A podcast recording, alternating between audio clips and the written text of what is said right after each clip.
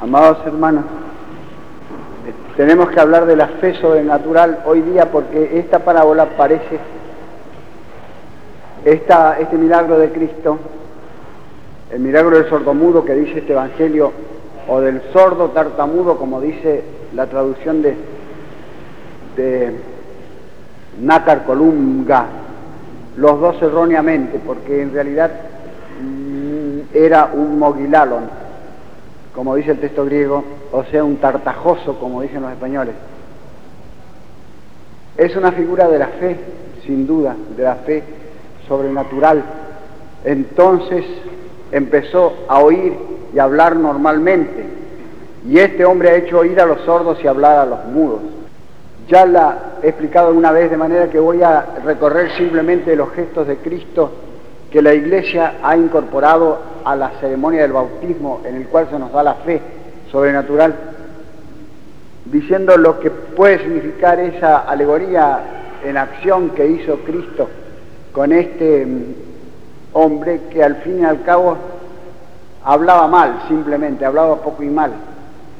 Primeramente lo apartó de la muchedumbre, porque para adquirir y conservar la fe hay que apartarse del mundanal ruido, como dice el poeta. Hay muchos que son sordos porque tienen la cabeza llena de ruidos, simplemente. Y después levantó los ojos al cielo, porque la fe es, un don de Dios, es una gracia. Y después dio un gemido porque esa gracia le iba a costar a él mucho, le iba a costar la vida obtener esa gracia para los hombres. Y después mojó el dedo en saliva no escupió, como dice la vulgata, sino que mojó el dedo en saliva y se lo puso en la lengua al mudo porque la, para significar la predicación, la palabra de Dios en la boca del hombre, que es el origen de la fe.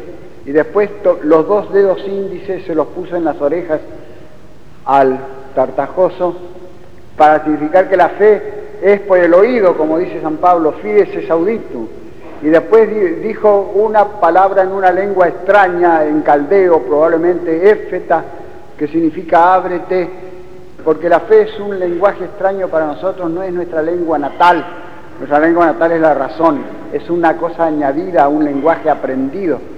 Y después empezó a hablar, a hablar y a oír bien, dice el Evangelio, porque antes de la fe el hombre puede hablar un poco y mal, es decir, puede conocer a Dios algo y mal, en forma insegura, como con lo conocieron los filósofos antiguos, y después de la fe lo conoce con seguridad y con tranquilidad. De manera que eso significa esta parábola, y si no significa eso, ¿qué es lo que significa?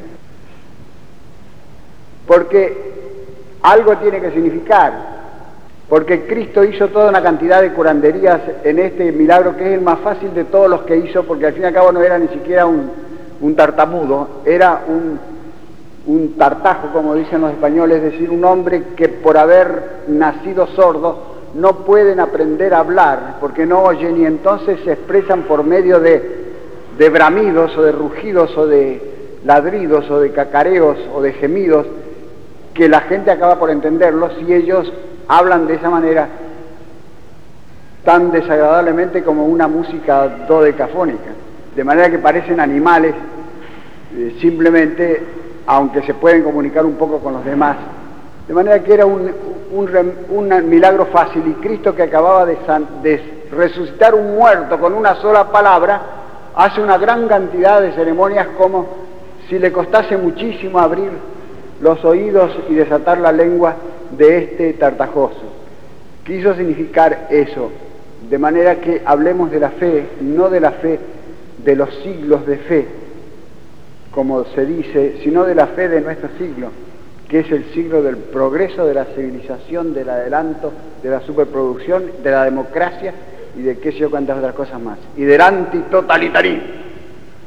¿Por qué en otro tiempo la fe era fácil y andaba pujante en los siglos de fe y ahora eh, parece difícil y anda desfalleciente? Hay una respuesta sumamente sencilla que es la de Monseñor Franceschi, que decía que nunca en la tierra había habido tanta fe como ahora y que nunca la iglesia había estado tan bien como ahora. Por lo tanto, se acabó el asunto, se acabó mi sermón, menos trabajo. Estamos perfectamente bien todos. Pero hay, lo malo es que Cristo dijo, cuando yo vuelva de nuevo, cuando retorne, ¿creéis que voy a hallar la fe en la tierra? Lo cual quiere decir que algún día, si no ahora, algún día la fe va a desfallecer eh, y va a aflojar en el mundo. ¿Y por qué? ¿Por qué si las mismas razones que había antes hay ahora, los mismos fundamentos de la fe que, había antes hay ahora, la misma revelación, la misma iglesia? ¿Por qué tiene que pasar eso en el mundo? Podemos ponernos en los zapatos de los hombres de los últimos días, sea que estén próximos, sean que estén lejanos, y preguntarnos de nuevo por qué la fe ahora es débil y antes era fuerte, por qué antes hacía grandes conquistas y ahora parece batirse en retirada. Y esa respuesta yo no la sé, no sé por qué. Si hubiese más fe hoy día que nunca en el mundo, entonces, ¿por qué hay tantos desastres y tantas aberraciones y tantas degeneraciones, tantas desgracias, incluso catástrofes físicas? Cada día una que parece que la ira de Dios está circulando por, la, por los aires montada en unos platos voladores.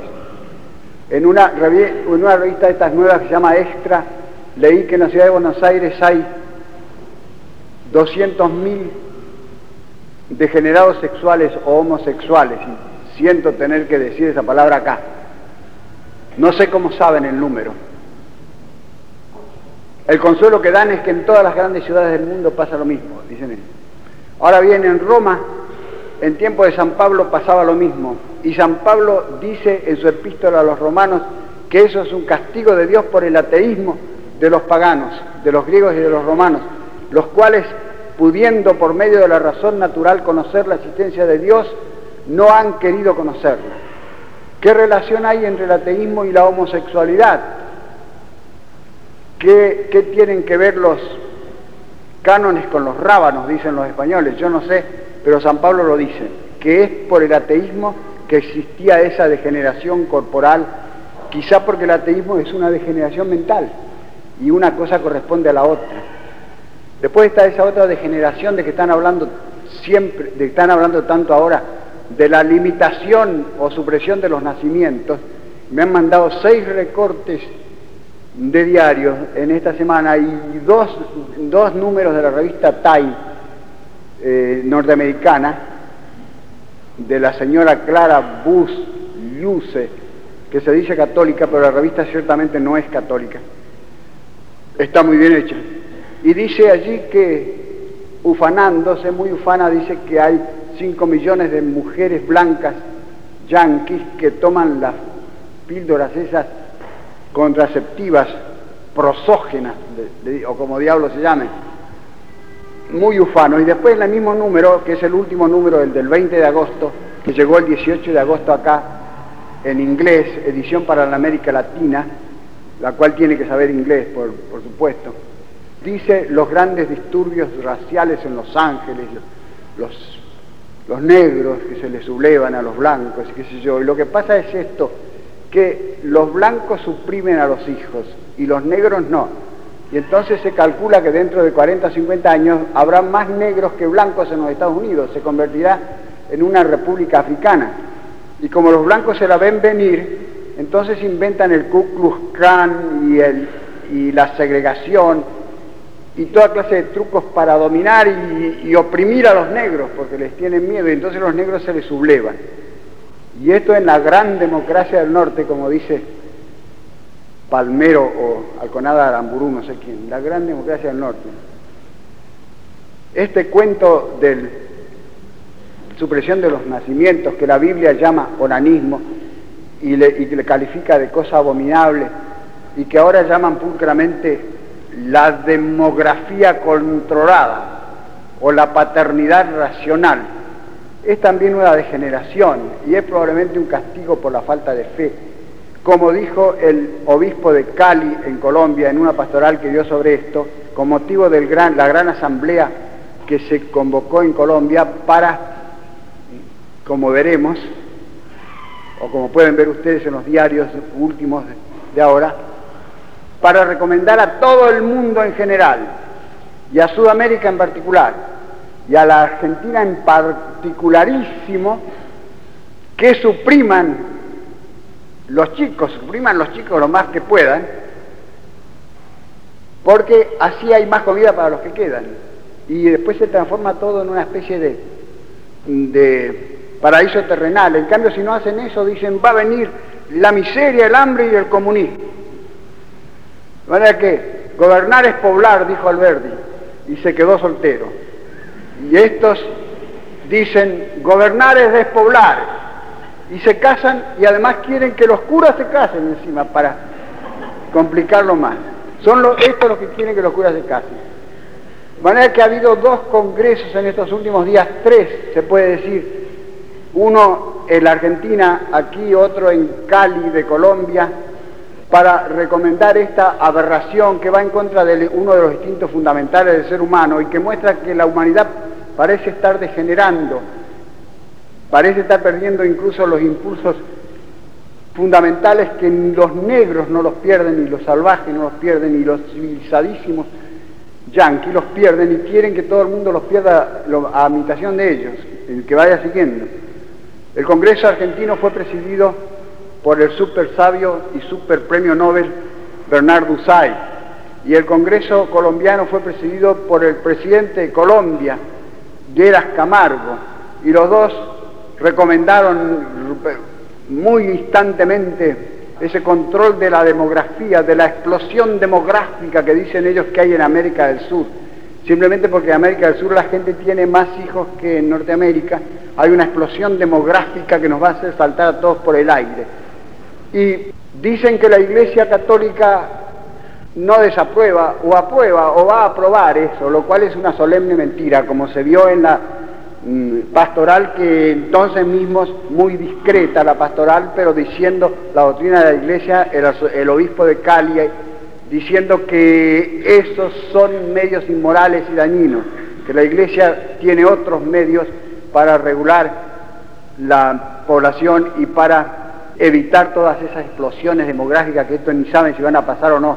Primero de eso pueden pasar otras explosiones peores que son las de la bomba atómica y entonces sí que se va disminuir la gente y va a quedar poca gente y mucha comida para los que quedan.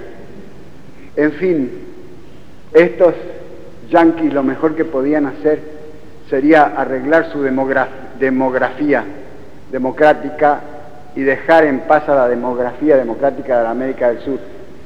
Cuenta en el otro número de Time que tengo, de hace tres años, hay una carta de una comisión de buena vecindad compuesta principalmente por pastores y pastoras protestantes, que se fue a América Central y a, Norte Sudamérica, o sea, por ahí por el Ecuador, Colombia, a repartir estas famosas píldoras prosógenas a los pobres de Sudamérica, a los, pobres ignorantes de Sudamérica que no conocen los adelantos de la civilización, diciéndoles que es cierto, que tienen algunos efectos secundarios, como dijeron también los dos congresos, tienen efectos secundarios, no se puede negar, pero no son efectos secundarios.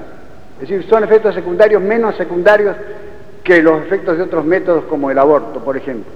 ¿Y qué significa efectos secundarios? Efectos secundarios significa, por ejemplo, si uno toma un remedio para el resfrío y le da un ataque al hígado, ese es un efecto secundario. O como el famoso remedio del doctor Sangrado, que decía, mi remedio es para quitar la fiebre. Mi remedio le quitó la fiebre. El enfermo se murió, pero la fiebre yo se la quité. Era, la muerte fue simplemente un efecto secundario. Así también estas píldoras accionan sobre el cerebro, no sobre la matriz, sino, ni los ovarios, sino sobre el cerebro directamente para impedir la ovulación. Y tienen a veces el efecto secundario de dejarla idiota la madre o de dejarla neurasténica. Pero al fin y al cabo, que se sacrifiquen unas cuantas mujeres o muchas mujeres por el bien común de la humanidad, para restaurar el paraíso terrenal en la humanidad por medio de la, del control de los nacimientos. Lo que pasó, que le pasó a esa comisión que se queja muchísimo en esa carta, de lo que le pasó en América del Sur, que fue que los, los corrieron a estacazos la gente pobre, no quería las píldoras y a veces lo corrían a palos de manera que concluyen ellos en la carta que, que los sudamericanos son atrasados incultos, retrógrados, salvajes, bárbaros y que yo cuantas cosas, y todo eso debido a la malísima educación que le da la Iglesia Católica. De modo que estos yo creo que son efectos, estas degeneraciones y otras muchas que podría traer acá si hubiera tiempo, por ejemplo, los 700.000 espiritistas que hay en la ciudad de Buenos Aires, son efectos de la falta de fe, del enfriamiento de la fe en el mundo. Van a buscar remedios complicados que son peor que la enfermedad porque han dejado los remedios naturales y los remedios sobrenaturales de la religión que mantenían en otro tiempo al mundo en paz y en tranquilidad y ahora eh, no saben qué hacer con este mundo desordenado. De manera que yo creo que realmente está en receso y está en bajante la fe en el mundo y me atrevería ahora a discutir como señor Franceschi ahora que está muerto, porque antes cuando estaba vivo nunca jamás me animé a discutir con él.